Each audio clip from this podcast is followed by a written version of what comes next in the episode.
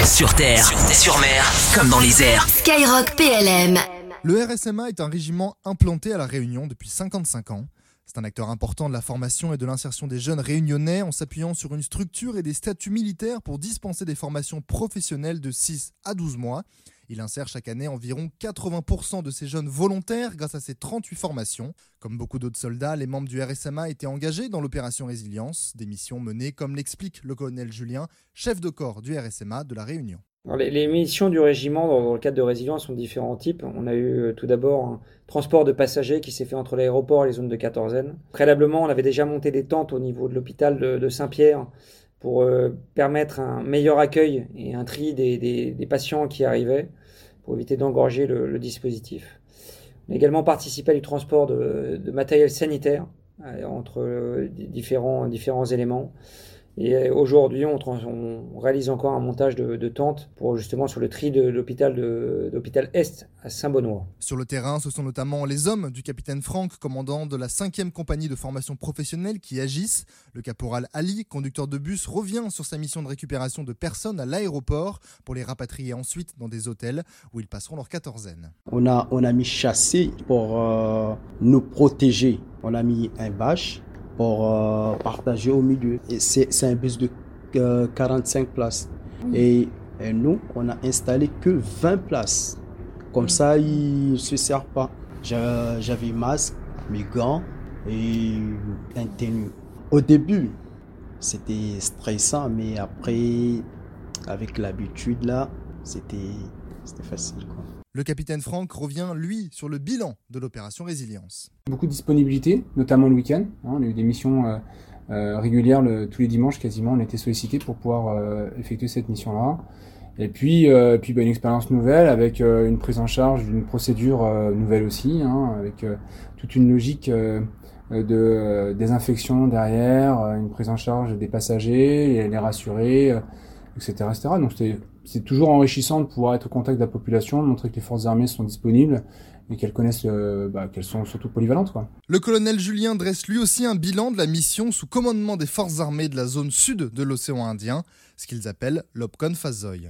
Alors l'OPCON euh, de, au niveau des Fazoy pour résilience, certes est terminé depuis, depuis lundi dernier et a, duré euh, deux mois.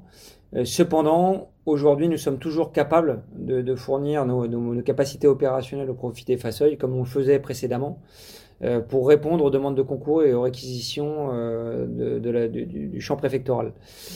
Euh, ce que j'en retiens, c'est des missions qui sont variées, qui sont dans notre champ de compétences, parce que nous disposons des moyens, nous disposons des capacités et du savoir-faire pour pouvoir remplir les missions. Euh, elles ont été relativement minimes, étalées dans le temps, donc on en, retient euh, la, fierté d'avoir aussi participé, euh, d'avoir participé aux côtés du personnel soignant, aux côtés des, outils sanitaires, participer à mettre notre petite pierre dans cette lutte contre cet ennemi invisible qu'est le Covid-19. Alors, le régiment peut-il à présent reprendre sa mission prioritaire de formation? Le capitaine Franck nous répond plus simplement que ça. Il n'a jamais vraiment arrêté On n'a pas repris. La, formation a continué durant euh, toute la période de, confinement. Donc on s'est adapté avec une logique de, euh, travail à distance. Donc tous mes formateurs euh, ont gardé le lien avec les, volontaires pour qu'on puisse dispenser une formation au moins théorique, aussi pratique d'une certaine manière, via les différentes applications et les visios. On a pu travailler quand même, voir ce qu'ils faisaient concrètement en termes techniques. Bon alors ça c'est limite, hein, mais on a gardé le lien, donc la formation ne s'est pas arrêtée. Et puis, euh, et puis donc maintenant, on va les, récupérer logiquement, si tout se passe bien, euh, vers le 25 mai, où on devrait euh, reprendre, en tout cas, une logique de présentiel. Hein, donc le distanciel, on va le continuer toujours jusqu'à ce que ben, on arrive à trouver des procédures les plus adaptées pour pouvoir recevoir le maximum de jeunes. Mais on va réussir à relancer cette logique de formation à compter du 25 mai. Le colonel confirme ces mesures d'adaptation. Il nous rappelle également les missions du régiment 38 formations, 1400 bénéficiaires annuels dans des spécialités variées allant de l'agriculture en passant par le bâtiment, le transport ou encore le tourisme. Nous allons aménager dans la répartition des chambres de l'internat, nous allons différencier, distancier les gens. Nous allons les obliger à aller prendre leur douche à des moments différenciés, à l'ordinaire, non pas en paquet euh, comme à chacun, mais répartis dans le temps pour qu'au maximum pour qu'en permanence nous respections cette distanciation sociale qui est aujourd'hui notre seule ligne de défense, les gestes barrières, notre seule ligne de défense pour lutter et déjà en prévention euh, pouvoir éviter le, le Covid-19.